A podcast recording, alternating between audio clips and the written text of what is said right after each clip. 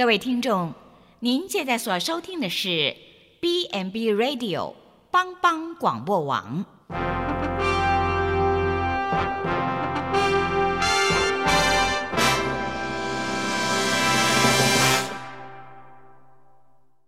即将为您播出的是由萧锦峰牧师主持的《爱琳福气》。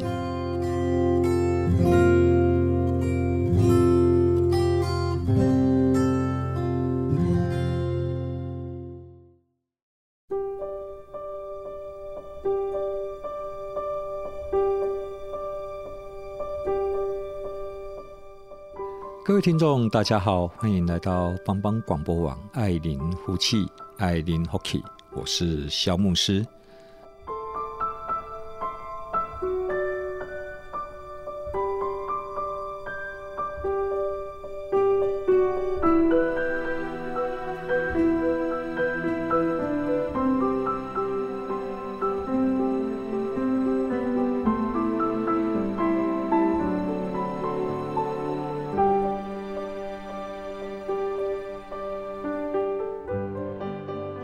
过年过得好吗？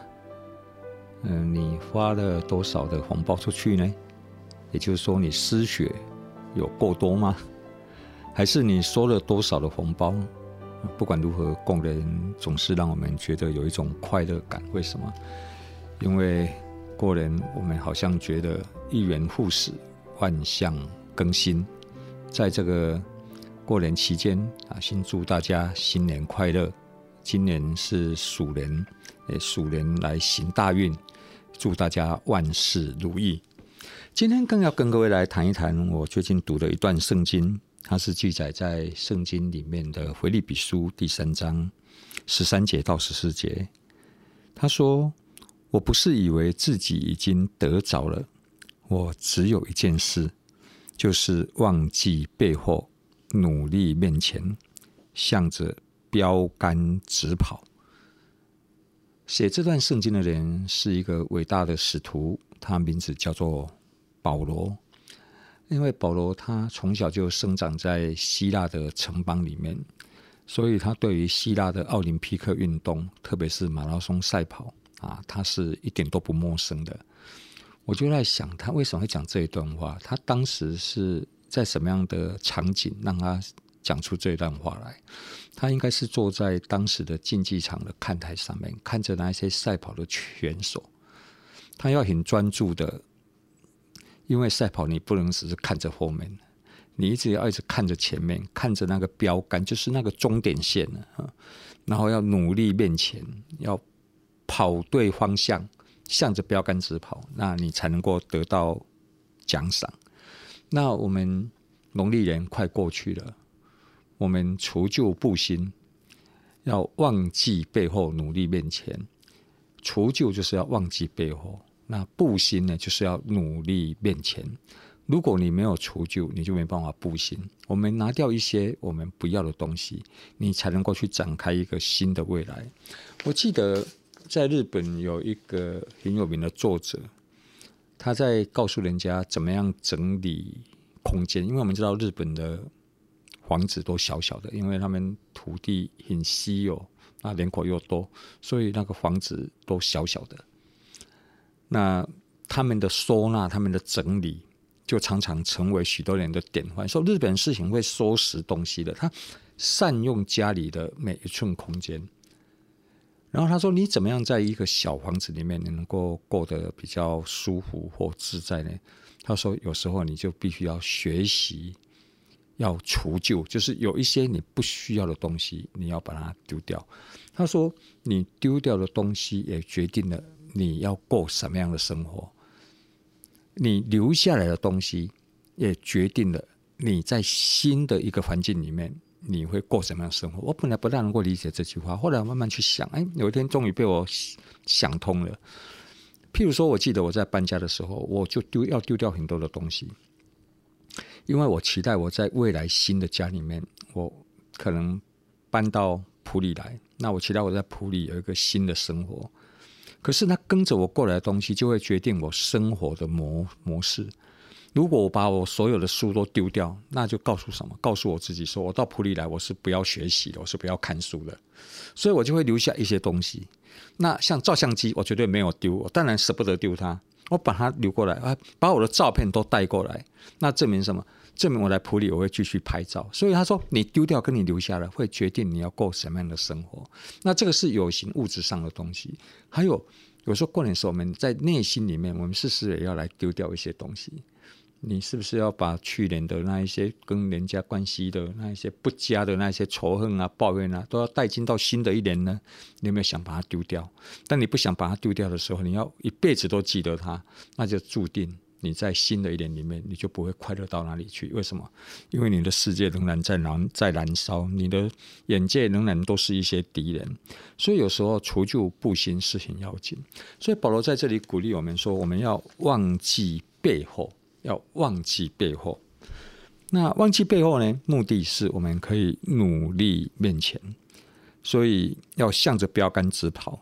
所以期待我们在这个农历过年过去以后，大家回到工作岗位上，我们今年有一个崭新的、不一样的一个二零二零年。如果我们要过一个新的生活，要跟二零一九年不一样，那我在想。我们应该要设定一些目标，让我们生命有一些实质的改变。保罗他说：“我不是以为自己已经得着了，他是抱着一个谦逊的态度，一个谦卑的心。他不是觉得他已经完全了，他仍然在学习。他鼓励我们设定目标，勇往直前。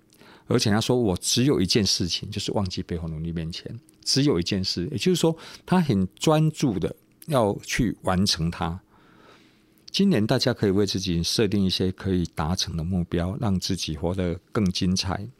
啊，新年新希望，然后我们也给自己一个新的承诺。我想这是一个非常能够鼓舞我们的人生态度。但是在我们设定新目标之前，我们反而常常会被以前所牵绊，所以在这里我们不妨将自己的心态归零。你可能要问自己几个问题：你目前的现况如何？然后你期待你在今年有什么样的改变？如果你不期待自己有什么改变，那以下我所讲的对你完全都是不适用的。你就是说不用，我就觉得这样就可以了。好，那如果你以为你自己已经得着了完全了，那我就尊重你。你有没有想说，你今年要做一些什么样的改变？那你要改变，你就是要有一些改变的做法，要有一些目标。目标出来以后，你还要再想说，那要如何去执行？这个计划是好的，目标也是很伟大的，但是如果没有行动力，那一切都是白谈。所以有没有办法是说，我自己就想说，哎，我今年我就给自己设定几个小小的目标，而且这目标是我可以达成的。我记得李嘉彤。教授他有一篇文章，他说：“他说我们这个时代都在谈变革、谈创新、谈创意，都在高喊创意的口号，但是我们忽略了一点：任何人有创意，但是没有最基本的技术。他的意思就是说，如果你没有脚踏实地的一些基础的功夫的话，你的创意就会流于空谈，因为你不可能，你的创意可能是你的一个想法。”可是你怎么去完成你的想法？你要有一些基本的东西。一说，如果你没有真正的功夫啊，你哪步没有蹲稳啊？你喊什么创意，那个都是空谈哦。也就是说，你有想法，也要有能力去完成。那我就期待我，我今年我可以做一个更好的助人工作者。那这可能是我的口号，但是我怎么去完成它呢？我怎么能够去当一个更好的助人工作者？人家到我面前来。寻求帮助的时候，那我是不是能够用我的专业，给他的人生有一些的引导、一些的指引，甚至给他一些更好的同理跟陪伴？那我就想到说，哎，我今年我要在我的专业能力上面要加强，要加强，不然我要当做助人工作者，那可能只是一个口号而已。所以经验就告诉我们说，你的能力是要从学习而来的。你要有能力，那为什么你可以有能力？因为你可以要学习。所以我们现在都在高谈终生学习。因为什么终生学习？不是你离开学校，你的学习就停止了，而是你的学习才是另一个阶段的开始。因为这个世界是不断在改变的一个世界。我们以前是二 G 的时代，现在马上要进入五 G 的时代，你看看那个速度多快！所以企业他们很了解这一点，他们企业如果不更新、不改革、不变革的话，他们一下子就会被被抛弃在后面。更何况有时候我做的是跟人有关系的工作，所以。我觉得影响一个人的生命，更是有许多我需要去学习的一些的东西。所以，当我有学习，我才会有成长。所以我设定的目标才能够去完成。我记得以前跟各位谈过一件事情，好像有一个记者他写了一本书，叫做《世界是平的》。他告诉我们，在这一个网络快速网络的时代里面，各种的知识。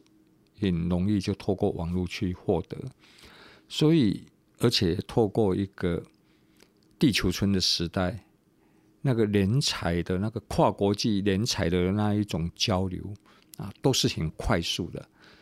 所以，当你如果不学习的话，你一下子你就会被淘汰，你就落后了。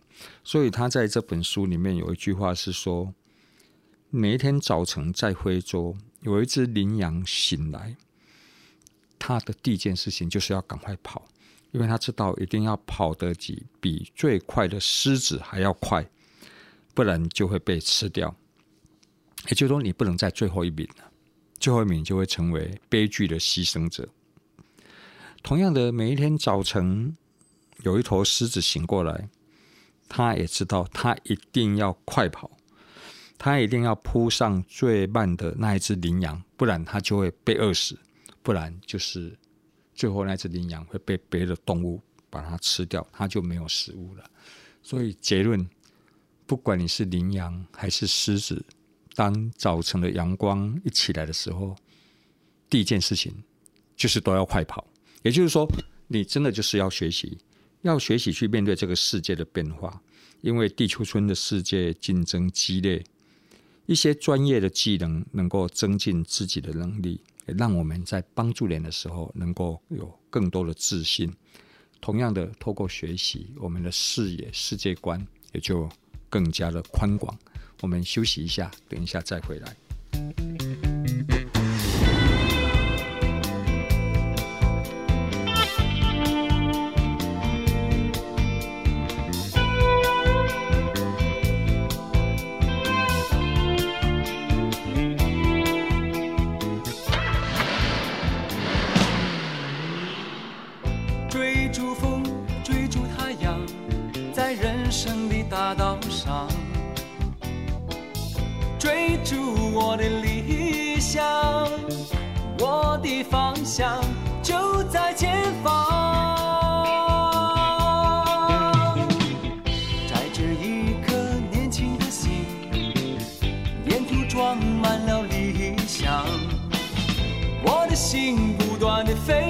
笑。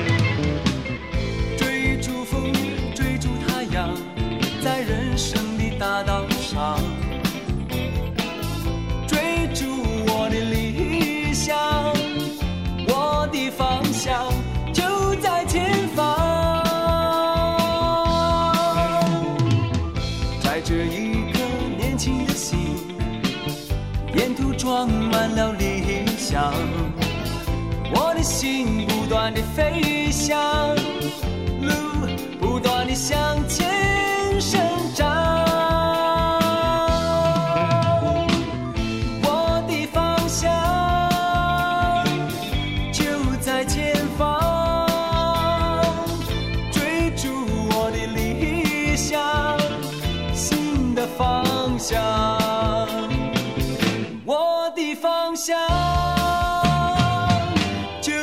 前方，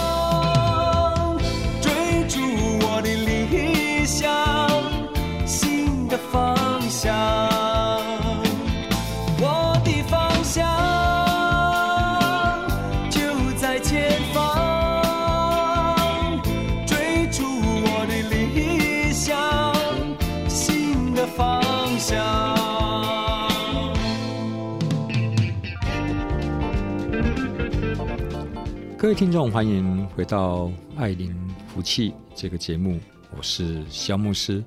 刚才我谈到我们新年的一个新的盼望，要努力面前啊，就是要增进我个人的专业的能力。我想。听众，我不了解你们到底是谁，但是我想，我们当中一定有许多专业人员。其实，专业人员的定义，我我觉得每一个愿意把自己分内的事做好的，他就是一个专业人员啊。他并不是指着某一种职位或是某一种学历。譬如说，一个家庭主妇，他也可以学习做一个专业的家庭主妇。他学习尽责任，把自己的家里料理好。我觉得他就是一个专业的一个人员。但是这个很多都是需要学习。当然，我们看到现在网络有很多资讯，我们可以拿得到哦。但是我个人还是会觉得，那一些网络的资讯什么，有时候常常都是比较片段式的。你有没有鼓励今年？是不是我们来看几本书？可能每一季看完，好好的看完一本书，让你的学习是比较有结构化的，比较有深度的。那这个是我给大家的鼓励，我也会朝这个目标去前进。那第二个呢，你光是有专业上的能力，我觉得还不够。我个人也觉得，我给自己一个期待，我希望我在过年后啊，我的关系能够更美好，就是说我的人际关系啦。那人际关系一直都是人生一个很重要的一个课题哈，不管夫妻、亲子、朋友、同事之间的关系。这个都是我们要好好的去经营的，好。那我个人觉得，之所以会跟人家有好的关系，都是从尊重还有关心而来。当你去尊重跟关心一个人，你就会有接纳、体谅、倾听、同理，你会在乎他人的存在跟感受。哦，常常有人来说：“哎，牧师，好像你的人际关系。”还不错，你虽然是一个牧师，但是你看起来一点都不严肃啊。其实这个是我常常给自己的一个提醒，我就是说，虽然我是一个神职人员，但是我并不要我的生命跟人家有一个很长的距离，也就是说，我不要跟人家中间有一条横沟，让人家不敢跨过来。那。我在谈神学的东西，我总是尽量的去用接地气的方式。那这个可能我需要大量的阅读，我才能够做知识转译的工作。但是更大的重点是，我对人有一份尊重跟同理。当然，有的人他犯了错，他如果一直在犯同样的错误，我可能会稍微讲他一下。可是他应该也会知道，我的出发点绝对不是要让他难堪。我是真的很关心这个人，我也在乎这个人，所以我才不怕得罪你。我爱你就讲对你有帮助的，而不是讲你喜欢听的事情。但是重点是，我们的关系的基础是在于我愿意多一点点的去倾听跟同理别人。所以在我们新的过完年后，新的一年的开始呢，如果我们的关系要更美好，那。我个人就有写下几点，在我日记里面，就是说，我要更多的注意倾听别人内心的需要。其实，这个重点是让别人知道你在乎他了。卡内基说：“你对一个人最大的冒犯，就是他在讲话的时候，你完全不在乎他的存在。”那在这个时代，我们应该能够体会这个事情吧？有时候常常让我。觉得对我很不尊重的行为是，当我在讲一件很重要事情的时候，对方竟是在划手机。那这个事情发生在我的家庭，所以当我们在开家庭会议的时候，我现在就说手机都收起来放在旁边，不要再去看赖了。这个世界不会因为你少看这一个赖，而这个世界就会毁灭。就你倾听的用意是你让对方知道你注意他的感受，你在乎他的存在。那我想，当一个人他在乎我的存在，那我觉得他是尊重我的。当然，我会跟他关系很好。所以卡耐基他也说，倾听代表你是你对一个人最大的恭维，也就是说，倾听好好的倾听是代表你对一个人最大的尊重。那别人尊重我，当然我一定是跟他关系要不断的朝正面的方向方向走。然后我也想到一点，就是说，对别人的小过失、小错误，不要斤斤计较，少批评，多赞赏。有人说我神经比较大条，其实不是，我心思也是细腻。但是有时候人家不小心讲出来了一句话，冒犯到你，那你何必把它耿耿于怀，记在你的内心里面？有的时候人家不是故意要去犯错啊。就算他故意犯错，你也给他一个空间，让他能够有学习、能够有成长的机会，也代表你对他的信任。所以，在我们周遭的朋友，如果觉得我是一个跟我相处，他没有任何犯错的空间，那他一定不敢勇于去尝试嘛，对对。因为只要一个小小的失败，他就被我们批评的体无完肤。那这样谁还有谁敢去做一些一些开创性的事情？所以有时候也是跟孩子在互动，我也是在学习。就是说，哎，孩子他能不能把他的失败跟我讲？可是基本上发现，我孩子搞砸什么事情，大概都会跟妈妈讲比较多，比较少跟我讲。有时候我就会想，哎，是不是我对他太严厉了？我我没有给他一个好像容许他失败的空间，让他可以学习成长。然后我们少批评，多赞赏。哦，真的对一些事情多一点的鼓励跟。激励的言语，那会让我们与人的关系更好。我还想到一点，我们怎么样跟人家的关系更好？就是不要有权力的傲慢跟知识的偏见，要谦逊的与他人互动。这个权力的傲慢，就是说，当你在一个职位上，你可能是一个主管。啊，你在家里，你本身你在家里，你就是一个掌有比较多资源的人。你对我们家中其他的成员，你也不要有傲慢的态度，然后知识的偏见。我们也是尊重每一个人他的学习的过程。我知道现在在我们台湾，好像很注重资讯啊、理工啊，对于所谓文文组的。我们好像觉得那个没什么用，那对经济发展是没有用的。可是那个是人文素养啊，你没有人文素养，整个社会就会很很乱，因为大家都不尊重彼此之间的界限，也不尊重别人的生命，那我们怎么可能迈向一个和谐的社会？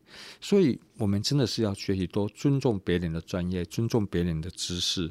我们对自己的知识，不要以为只有我才是最重要的啊！这个叫做知识的傲慢跟偏见。那当我们愿意这样子，我们就可以谦逊的与人来互动。另外一个，任何的成果和成就，我们都要跟别人来分享，因为靠自己不可能完成所有的事情。我的意思就是说，当一个团队，你可能是个主管，或是你可以一个主要的人物，那你把一件事情重重啊做好了，做得不错，然后成功了啊，你。绝对要记得一件事情，不要把所有的光环都往自己的身上揽。要注意，你可以成功做得好，是有别人的协助，哪怕别人只出了一点点的力。所以你要把你的成果要分享给别人。啊，我记得有一次在我的办公室里面，我们不知道得了一个什么样的奖。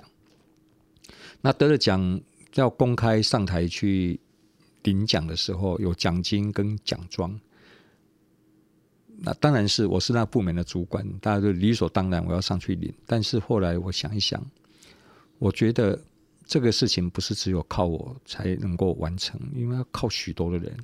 后来我就告诉我的秘书说：“哎，要领奖哦，你上台去领奖啊。”他当然他就不好意思，他说：“你是主管啊，你应该去领奖。”可是我知道他也出了一些力，所以我就把他推到前面去，就是说这一个荣耀你也应该要有。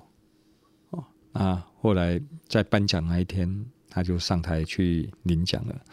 领奖以后，我发现哈，大概有三个月的时间哦，他看到我永远都是那么笑眯眯的哦，他的工作效能很好。也就是说，你不要自己以为只有你才能够完成事情，一定都是要别人的帮忙，而且有好的结果。你要记得把荣耀跟别人来分享。好，我们先停在这里，我们等一下继续回来。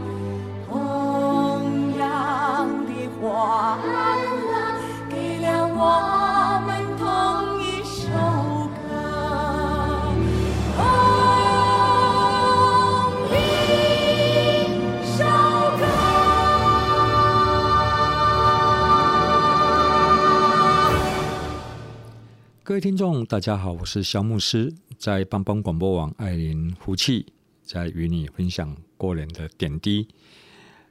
我们知道，我们人都对自己是有期待，期待经过过年除旧布新，让我们的人生会不一样，就是要做更好的自己。刚才提到了，我们今年可以增进我们的专业能力，我们要学习，我们的人际关系要更好，我们要在乎别人的感受。有时候也要把成功的果实分享给别人。再来有一个，我觉得目前的社会比较少谈了，但是我觉得很重要的是说，我也期待在新的一年，我自己的品格可以更完美。诶，箴言告诉我们说，你要保守你的心胜过保守一切，因为一生的成功失败都是由你的内心所发出来的。品格，你的内心会决定你的思想是正面还是负面，进而引发你外在的行为。那品格有时候很难去掩饰它，为什么？因为你内心的东西，常常你在你待人接物里面就会把它表现出来。而且品格会影响人格的特质跟行为习惯，因为心理学的研究就证实这件事情。他说，我们每天的行为当中有百分之四十以上都是出于习惯的。你拥有什么习惯，就会决定我们是什么样的一个人。我本来不大理解这句话，后来我再去找一些资料啊，譬如说，我有每天运动的习惯。那我们就会成为身体健康的人，对不对？那我们的答案是说，为什么你会身体健康？因为你有每天运动，是运动让你身体健康。你们觉得对吗？这句话听起来好像似乎是有道理，但是背后更深层的意义是什么？是那个习惯让你身体健康，因为是背后的毅力跟不放弃的那一个决心跟习惯。让你身体健康，不是运动。每个人都知道运动啊，可是真正讲实在话，为了要身体健康去运动的人到底有多少？我发现常常有人都都在讲，然后都没有做，甚至做没有两三天，他他就没有在运动了。而是那个背后的那个习惯，就就那习惯养成就是一个文化，就是你的毅力跟你的决心呐、哦，那说这个就是。正面的人格特质的力量，我所谓那个品格更美好。有时候我们常常把品格把它定义在什么诚实啦、不欺骗啦，哦啊，然后爱啦，然后什么忠君报国之类的。其实那只是品格的一小部分，更大的部分是那个人格特质的力量。甚至我们上班族，我们能不能在今年给自己一个承诺？我不迟到，我要改掉迟到的习惯。因为有的人总是有习惯性的迟到。那每一次的会议，我能不能说我有早到五分钟？所以告诉你，当你每一次会议你都能够早到五分钟，你有养成这样的一个人格特质、正面的力量的时候，别人会觉得我们是守时的、负责任的，那我们就容易得到别人的信任，是不是？所以品格会决定一切啊，这个很要紧。那甚至现在是一个愤怒鸟的时代，每个人都很愤怒，随意就来表达自己心中的感触跟情绪，然后不小心就会伤害到别人。所以，你们在今年是说，哎，我不要随便乱发脾气。我希望能够养成有这样的习惯。当你不随意的乱发脾气的时候，就会让我们成为受欢迎的人。为什么？因为我们有自制力的特质，别人也乐意。跟我们合作，各位亲爱的听众，在面对农历新年的开始，初五，在过去没几天，我们就进入到职场里面。我相信品格在这个时代很少人在谈了，因为这个时代大家比较看到的是物质界的利益。一个诚实的人，一个守时的人，一个对人有人文素养、关怀的人。或许大家觉得这个没有什么，但这个却是我们世界运转的一个很重要的一个关键。如果我们对这个世界没有人文关怀、没有爱，那我们这个世界没有信任感，那我们彼此之间我们就没有办法通力合作。没有办法通力合作，我们这个世界就很难的往前面走。因为靠一个人，你不能够去推动一些事情，所以叫许多人。那在团队里面，你能不能给今年让说，哎，我希望我的人格特质、我的品格能够比去年更完美一点。你不要迟到，养成负责任的习惯。你不要随意发脾气。让我们成为一个受欢迎的人，所以每一天为自己努力的、负责的活着，要活得像一个人的样子。人被造的时候是有尊严跟荣耀的，我们要真诚不虚假，我们不轻易给承诺，但是当我们给了承诺，我们就一定要去做到。拥有更好的品格，让我们的形面更积极正面，生活也更快乐。有机会的时候，别人也容易心想到我们，我们就更容易成功。为什么？因为我们旁边站满了一群善意要帮助我们的天使。所以在新的一年里面，我们最后彼此之间有一些的勉励。过去怎么样，我们就忘掉了。面对新的一年，我们从头开始。所以，一个有智慧的人，我们就不会浪费时间在自爱自怜，还沉溺在过去的失败里面。而且，我们不要把心思放在无法改变的事实上面。我们努力去做我们可以改变的。你的原生家庭那都过去了，你没有办法改变它。但是，你可以改变是你要拥有一个什么样的生活。然后，我们也不要失败了就放弃。我们有正向的人格特质，有毅力跟决心，我们总是可以朝着目标来前进。而更重要的是，我们活在现实感里面。我们知道，我们要完成目标，那许多的事情都要付代价。那付代价就是一个克制自己的一个的很重要的关键。我们要克制自己，要自律了。你不要想到困难，那你要健康，你就要运动。运动是很辛苦的。那你想到困难你就放弃了，那你就没有自律。我们要攻克己身，叫神服我，所以要过一个自律的生活。圣经说：“手扶着你向后看的，不配进神的国。”二零一九年已经过去了，面对二零二零年，要靠着上帝的恩典，向着标杆直跑，要得神在耶稣基督里从上面召我们来得的奖赏。当我们今年愿意更增进我们的专业能力，我们的人际关系更美好，我们的品格更完美的时候呢，相信耶稣基督给我们的二零二零年是一个让我们拥有笑容的二零二零年。上帝祝福大家，愿你福气，爱您福气。我们下次节目再见。